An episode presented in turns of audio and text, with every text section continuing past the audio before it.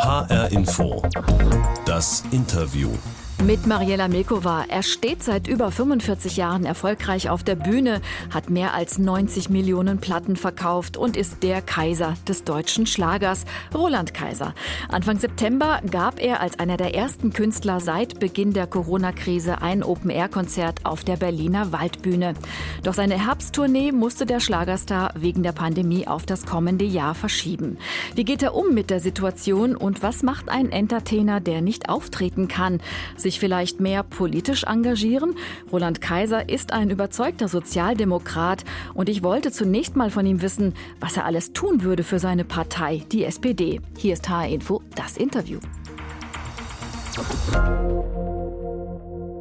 Roland Kaiser, Sie sind seit 2002 SPD-Mitglied. So Zum es. Warmwerden habe ich ein paar Thesen über Sie Mhm. und die SPD. Und Sie sagen mir bitte, ob die stimmen oder nicht, okay? Mhm. Okay, es geht los. Olaf Scholz kann Kanzler und deshalb unterstütze ich ihn beim Bundestagswahlkampf im nächsten Jahr. Stimmt oder stimmt nicht? Also, wenn er Kanzler kann, dann kann das nur der Wähler entscheiden, ob er darf. Das kann ich Ihnen nicht sagen. Ob er das schafft, keine Ahnung. Sie sollen ja ganz gute Drähte haben zur SPD-Spitze. Frank-Walter Steinmeier, der Bundespräsident, ist ein richtig guter Freund von Ihnen. Wie gut kennen Sie Olaf Scholz? Olaf Scholz war in seiner damaligen Position als Generalsekretär hier in Münster und hat meinen, meinen Eintritt begleitet, sozusagen. Ach, Soweit kenne ich ihn schon, ja, natürlich, ja. und ähm, also angenommen, Sie würden Bundestagswahlkampf, ähm, also Sie würden dabei helfen. Wie Ich habe das mehrfach gemacht. Ich Ja. habe äh, angefangen mit äh, Gerhard Schröder, habe dann äh, Frank-Walter Steinmeier unterstützt, dann äh, Per Steinbrück und äh, ja, das war es bislang als Partnerschaft. Wie sieht denn Wahlkampfhilfe vom Genossen Roland Kaiser aus? Stellen Sie sich das- auf die Marktplätze und verteilen SPD-Kulis? Nein, wir haben damals eine, ich habe das war interessant, ich war mit dem, mit dem Gerhard Schröder lange sogenannte einer Wahlkampftournee. Das heißt, ich habe gesungen, er hat gesprochen. Ich glaube, irgendwann kannte er meine Texte und ich seine Worte. Aber gut, äh, nein, nein, das war, so war es meistens aufgeteilt. Und ansonsten habe ich natürlich in äh, verschiedenen Interviewstrecken, so mit Ihnen jetzt zum Beispiel, dann die Zeit genutzt, um für den Kandidaten zu werben, ja. Sie leben in Münster in Nordrhein-Westfalen. Äh, Gehen Sie da auch in die Sitzungen des SPD-Ortsvereins? Also so weit geht es nicht, muss ich ganz ehrlich sagen. Ich bin jetzt kein niemand, der sich jetzt aktiv in die Parteipolitik einbringt. Äh, Die Zeit habe ich nicht. Ich habe so viele soziale, sagen wir mal, Verbände, für die ich tä- tätig bin neben meinem Beruf, dass das meine Zeit nicht zulässt. Aber haben Sie Kontakt äh, zu den Genossen an der Basis? Wissen Sie, welche Sorgen die kleinen Leute haben? Die kleinen Leute treffe ich nicht nur bei der, in der Basis der SPD, sondern die, die treffe ich ständig, indem ich auf der Straße einkaufen gehe oder in meinen Konzerten mit meinen Fans rede.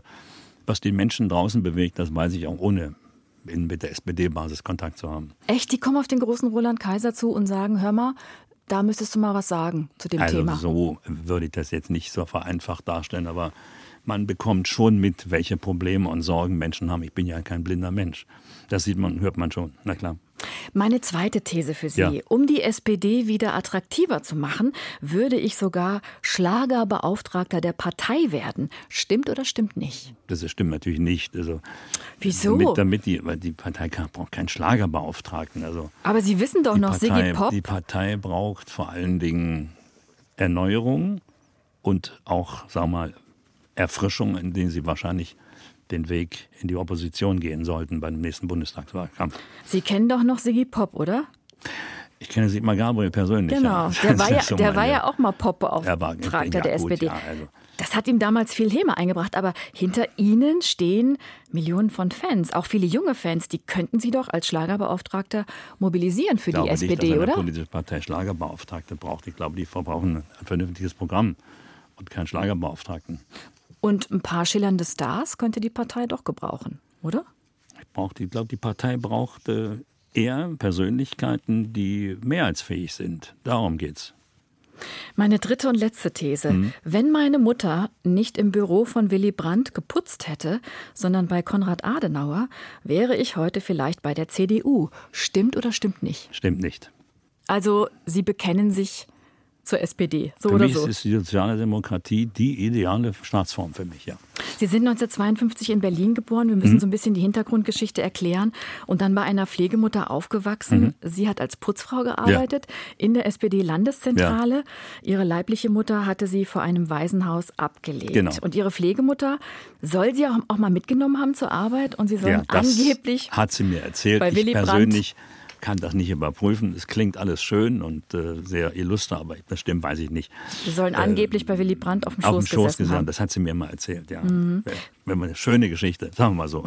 Aber wird man mit so einer Geschichte, mit so einem Hintergrund ähm, automatisch zum Sozi oder wie sind Sie zur SPD nein, gekommen? Nein, nein, nein, nein. Ich bin zur Sozialdemokratie gekommen, indem ich einfach das Gefühl habe, dass die soziale Demokratie die ideale Form ist, in der wir leben, ich denn leben möchte. Und ich sehe auch, dass das dass zum Beispiel ein Mann wie Willy Brandt in den, in den Ende der 60er Jahre, in den 70er Jahren eben die, die Formulierung gefunden hat, die in der Lage war, junge Menschen zur Politik zu bewegen.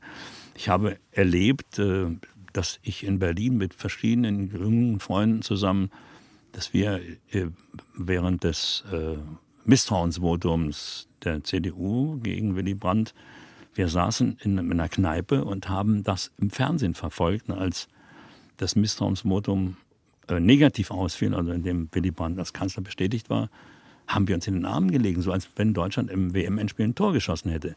Ich habe ne- seitdem keinen Politiker mehr erlebt, der junge Menschen so mitgenommen hat wie Willy Brandt, der so in eine Persönlichkeit war mit solchen Ideen wie die Ostpolitik, wie, wie mehr Demokratie wagen, der so sehr dem Menschen ins Herz schauen konnte wie er. Und das war so eine Art Aha-Erlebnis für Sie. das, damals war ich schon ein großer Verehrer von dem Mann. Ich habe zum Beispiel als junger Mensch auf dem Platz gestanden, auf dem John F. Kennedy oben stand und die Worte gesagt hat, ich bin ein Berliner. Als Wow. Westberliner Kind wird man natürlich früher politisiert, als wenn man nicht in Westberlin lebte, klar. Sie sind ja im Arbeitermilieu aufgewachsen. Im Wenning, ja, genau. Welche Werte hat Ihnen Ihre Pflegemutter mitgegeben? Das war ja eigentlich Ihre Mutter für Sie. Dinge, die ich auch meinen Kindern weitergeben kann, also nicht nach unten treten, zwischen Recht und Unrecht unterscheiden, Rückgrat haben und äh, ansonsten Toleranz üben. Das sind so die Werte, die meine Mutter mir vermittelt hat und die ich gerne meinen Kindern weitervermittelt habe. Und obwohl Sie so eine Aufsteigerbiografie haben, also vom Waisenkind namens Ronald Keiler Mhm. zum absoluten Schlagerstar Roland Kaiser, der auch noch aus dem Job in einem Autohaus heraus zufällig entdeckt wurde als Sänger, Mhm. prägen Sie diese Werte heute noch immer? Immer noch, ja natürlich, klar. Obwohl man den Schlager ja gern in die konservative Ecke stellt. Ja, das ist so eine, ein allgemeines, wie ich finde, Vorurteil. Ich kann das nicht unterschreiben. Ich weiß, dass damals, mich damals der Sigmar Gabriel, er Vorstandsvorsitzender, also Parteivorsitzender war der SPD, eingeladen hat nach Berlin zum Gespräch und sagte mir eingangs, ich wollte mal jemanden kennenlernen, der aus der mm, so, sagen wir mal, mittleren künstlerischen Ebene äh, aus der sogenannten Unterhaltungsebene sich offiziell und lautstark zur SPD bekennt, das ist ungewöhnlich für uns.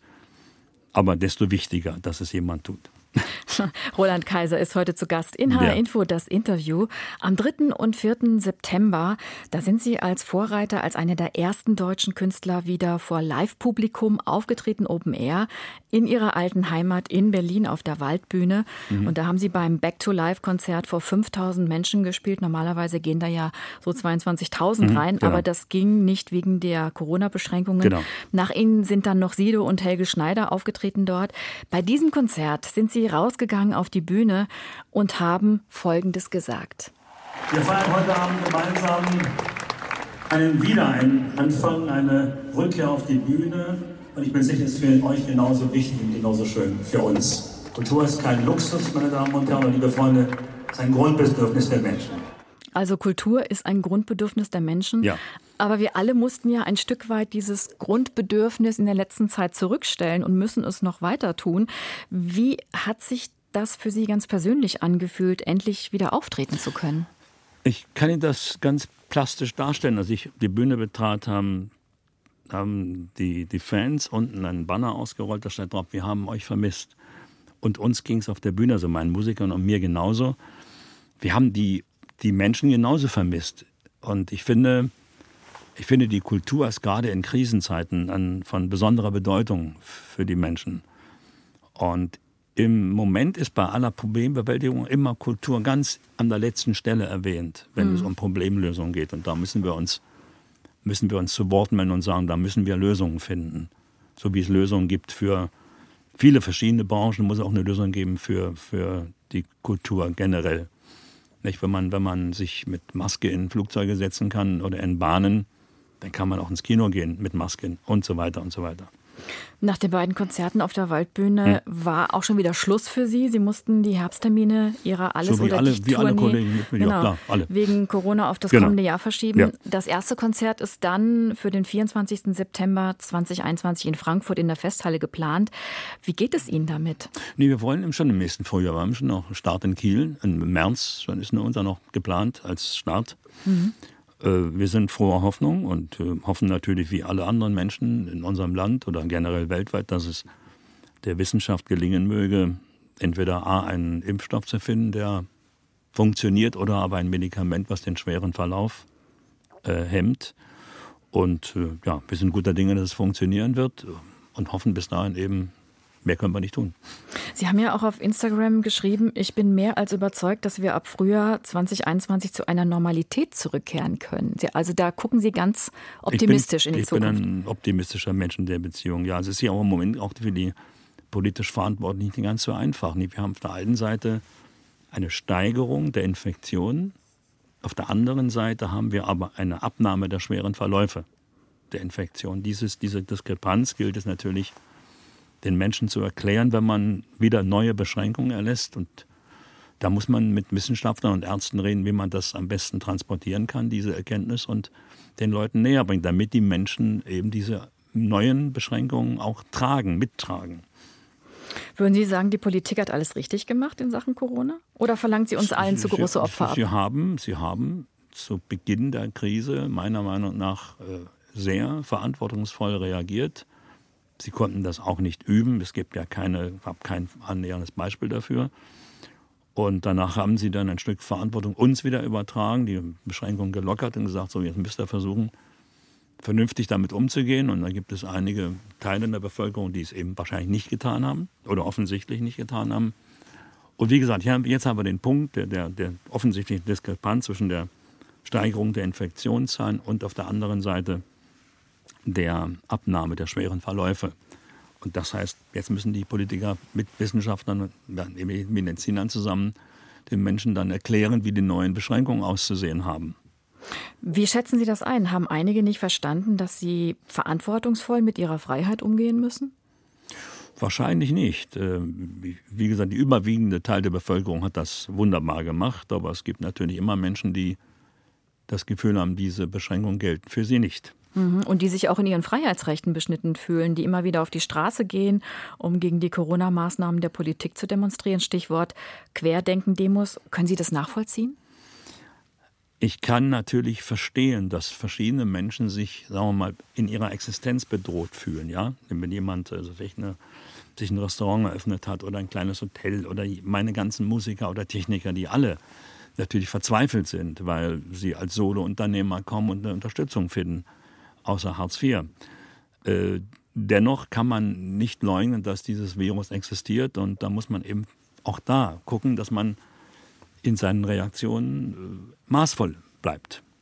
Das ist ja auch so eine Verzichtsdebatte. Ne? Also warum fällt es einigen so schwer zu verzichten, zum Beispiel auf Feiern oder Reisen, um sich und andere zu schützen? Nun, weil man über Jahrzehnte diese Freiheiten hat nie genießen dürfen und plötzlich nach ein paar Wochen, wenn man da in dieser Freiheit beschränkt ist, stellt sich die Frage, komme ich damit klar oder nicht? Also ich persönlich komme damit gut klar, auf zu verzichten. Auf der anderen Seite tut es mir weh, wenn ich sehe, wie es vielen meiner Freunde geht, die, die eben dann darunter sehr leiden, weil es ihre Existenz bedroht. Sie kommen damit klar wegen Ihrer eigenen Biografie, weil Sie eben aus kleinen ärmlichen Verhältnissen kommen? Meinen Sie das so? Ich, ich, bin, ich bin so weit, dass ich äh, keine Existenzangst haben muss. Aber ich spüre wiederum bei vielen Freunden von mir, die haben Existenzangst. Das, das geht mir nah, keine Frage. Mhm. Sie gehören ja, was Corona angeht, zu den absoluten Risikopatienten. Sie sind erstmal 68 und äh, außerdem leben Sie seit zehn Jahren mit einer transplantierten Spenderlunge. Sie sagen es, ja. Ne, weil Sie eine schwere Lungenerkrankung hatten. Haben Sie Angst, sich mit dem Virus zu infizieren, weil Nein. andere vielleicht nicht so verantwortungsvoll Nein, sich verhalten? Habe ich nicht, nein. Ich bin in meinem ganz vernünftig in meinem Umgang mit, mit, äh, mit den Regeln. Regeln. Ich bin Hygiene habe ich immer gehalten, Handhygiene und äh, Abstand halten und Maske tragen ist kein großes Opfer für mich. Also insofern, ich habe keine große Angst, nein. Im Grunde genommen, wenn wir noch mal bei dieser politischen Debatte bleiben, die Mhm. dahinter steckt, geht es ja um die Frage, wie solidarisch gehen wir miteinander um.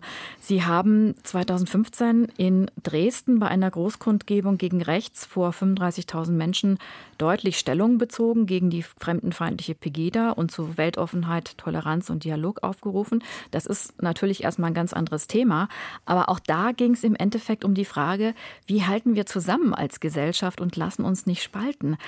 Haben Sie jetzt in der Corona-Krise manchmal auch das Bedürfnis, wieder so eine Grundsatzrede zu halten wie vor fünf Jahren in Dresden? Ich bin ja nicht die Persönlichkeit, die hier in Deutschland Grundsatzreden zu halten hat. Aber ich finde, dass unsere Gesellschaft im überwiegenden Maße äh, solidarisch ist. Ich befürchte halt eben nur bei weiteren Beschränkungen, die nicht glaubwürdig und deutlich transportiert werden, dass einige wegbrechen werden. Junge, was ich Unternehmer, die zum Beispiel was ich, ein Restaurant haben oder was ich vorhin erwähnt, ein kleines Hotel haben, die in ihrer Existenz bedroht sind, dass die natürlich eine andere Sichtweise haben als jemand, der keine sozialen, keine, keine, keine finanziellen Sorgen hat, ist doch ganz klar.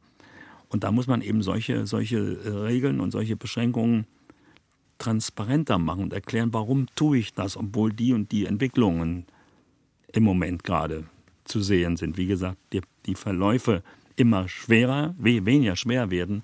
Wie will ich dann begründen, dass ich immer mehr Druck ausübe von, von Seiten des Staates und sage, okay, jetzt dürfen wir uns auf öffentlichen Plätzen auch nicht mehr treffen und das dürfen wir nicht und das, aber trotzdem dürfen wir uns ins Flugzeug setzen, mit einer Maske auf und weiter stundenlang zusammensitzen.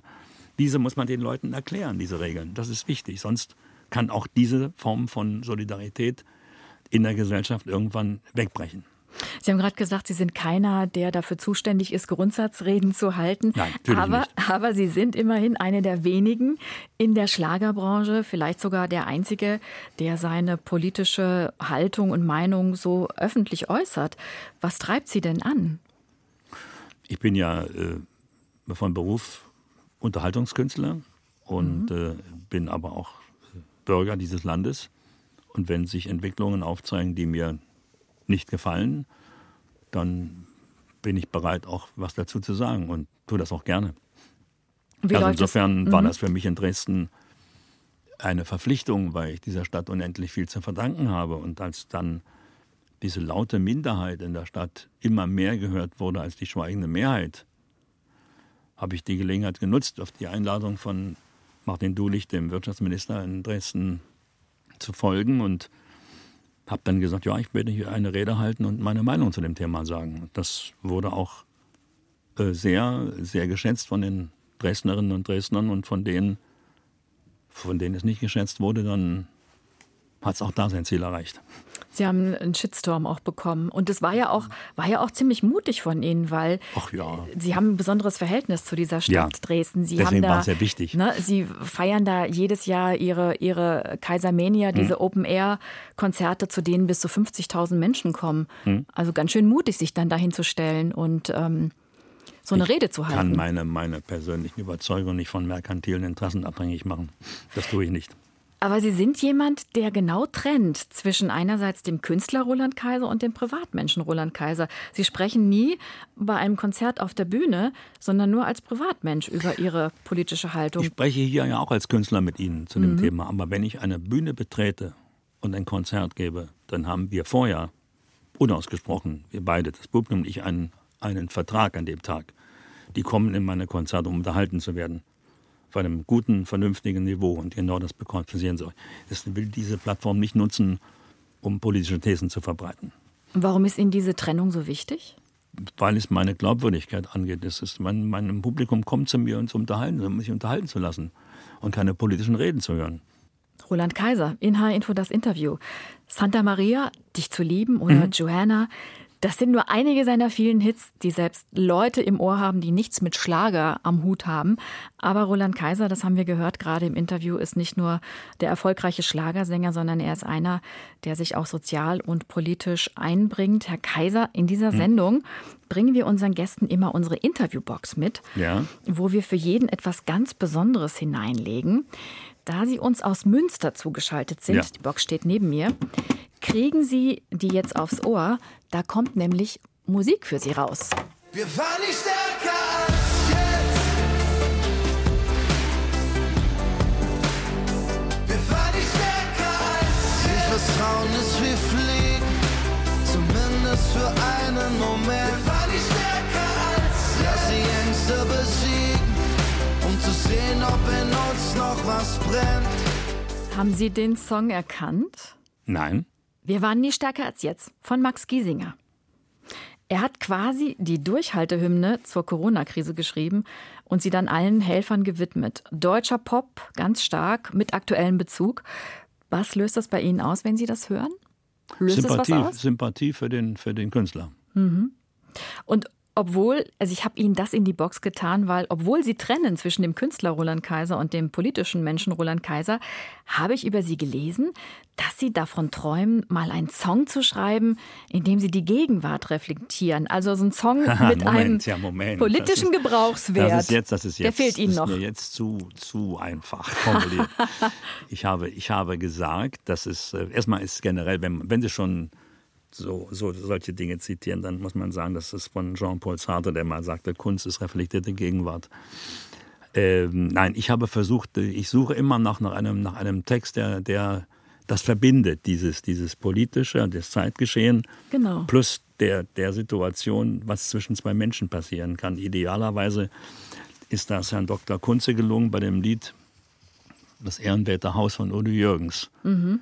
wo er hinten schreibt, du und ich, wir passen nicht in dieses ehrenwerte Haus. Das ist so dieses, schlussendlich, das war ein wirklich ein genialer Text. Das ist ganz schwer zu schreiben und das ist mir noch nicht gelungen. Ich suche immer noch nach den, nach den Ideen dafür. So ein bisschen mit ohne erhobenem Zeigefinger mit einer Leichtigkeit solche Dinge zu schreiben, das ist nicht einfach. Mhm. Denn in den typischen Roland Kaiser Songs geht es ja oft um Verlangen und geheime Sehnsüchte, wie zum Beispiel in diesem hier. Warum hast du nicht Nein gesagt? Lag allein an dir. Mit einem Hauch von fast nichts an, wer wollte ich nicht verführen? Warum hast du nicht Nein gesagt? Warum hast du nicht Nein gesagt ja. im Duett mit Maite Kelly? Also ja. das ist so ein typischer Roland Kaiser Song, obwohl die Maite den Song für sie geschrieben hat. Ja. Der, dieser Song wurde mit über 125 Millionen Klicks zum YouTube-Hit. Da kommt nicht mal Helene Fischer ran. Aber der Song ist eben ganz typisch für sie, was den Inhalt angeht. Welches ganz andere Thema würde sie denn mal reizen? Ich würde auch hier sagen, wissen Sie, 90 Prozent aller Pop- und äh, Unterhaltungslieder drehen sich genau um dieses Thema. In deutscher Sprache, Italienisch, Französisch, Englisch, was immer Sie wollen. Das ist, ich bin dann keine Ausnahme übrigens. Aber es gibt viele andere Themen, die mich interessieren. Die Sagen man, Sie mal ein Beispiel. Äh, naja, ich habe auch schon Lieder gesungen über Texte über, über etwas. Homer ist der beste Koch zum Beispiel, solche Sachen. Ich habe viele Sachen schon geschrieben, die, die auf LPs oder Lernspielplatten passiert sind, die nicht mit Erotik und Zweierbeziehung zu tun haben. Es ist ja kein, nichts Neues. Also aber man merkt immer wieder, dass das eben eine Chance ist auf Mehrheiten, wenn man so etwas tut. Im Übrigen will ich noch einmal erklären. Ich will auf einer Bühne, auf einer Konzertbühne, will ich sauber trennen zwischen dem Auftrag, den ich habe, vom Publikum, die Menschen für die nächsten zweieinhalb Stunden zu unterhalten, aber mhm. nicht zu belehren oder politisch zu bekehren. Deswegen trenne ich das so sauber. Mhm. Das heißt, ähm, wenn man Sie fragen würde, ob Sie vielleicht einen kleinen Wahlkampfsong für Olaf Scholz machen würden, würden Sie ablehnen, weil es nicht mit dem Schlager zusammengeht, oder? Sie sind sehr, sehr, äh, sagen wir mal, Sie benutzen das Wort Schlager sehr oft. Ich glaube, wir müssen das mal definieren gemeinsam. Ja, Was ist denn ein Schlager für Sie? Ein Ohrwurm. Okay, also ein Lied, das mehrheitsfähig ist. Wenn Brockhaus steht, ein Lied, das die Menschen auf der Straße nachsingen oder nachpfeifen können. Es könnte also auch Max Giesinger treffen oder Udo Lindenberg oder jeden anderen. Wenn er ein Lied schreibt, was in den Charts weit oben ist, hat er dann in ihren Augen auch einen Schlager gesungen und geschrieben. Egal wie er heißt. Das Spannende ist ja, dass Sie sehr, sehr viele junge Fans haben, also sehr, sehr junge Fans. Auch, ja. Und, und dass Schlager äh, seit Jahren wieder total up-to-date ist. Woran liegt's? Es gibt äh, durchaus wieder eine Hinwendung zur eigenen Sprache, habe ich festgestellt. Wir hatten ja durch das Kulturloch im Dritten Reich, äh, hatten wir ja äh, nach dem Zweiten Weltkrieg eine Abwendung von zur eigenen Sprache letztendlich. Und äh, die ist, wie Wieder haben wir ein völlig normales Verhältnis zur eigenen Sprache und das ist wieder so, dass man heute sagen kann, die junge Generation mag ihre eigene Sprache in der Musik wieder. Herr Kaiser, Sie stehen jetzt seit mehr als 45 Jahren erfolgreich Ja. auf der Bühne, haben mehr als 90 Millionen Tonträger verkauft, sind jetzt auch noch YouTube-König bzw. Kaiser mit Ihrem Song Warum hast du nicht Nein gesagt mit diesem Video. Was kann da jetzt eigentlich noch kommen? Auch ich versuche meine, mein, meine berufliche Situation zu stabilisieren weiterhin und habe Spaß an dem, was ich tue und äh, versuche mein Leben gesund und vernünftig zu leben. Wie wäre es mit einem Posten in der Politik noch? Das passende Outfit haben Sie ja schon. Anzug und Krawatte, Ihre Markenzeichen? Die habe ich ja nicht ausgewählt, um Politiker zu werden, sondern weil ich mich einfach wohlfühle darin. Aber ich glaube, das ist einfach zu spät, in meinem hohen Alter noch in die Politik zu gehen. Das heißt, Sie haben keinen bestimmten Wunsch für die Zukunft, wo es noch hingehen soll?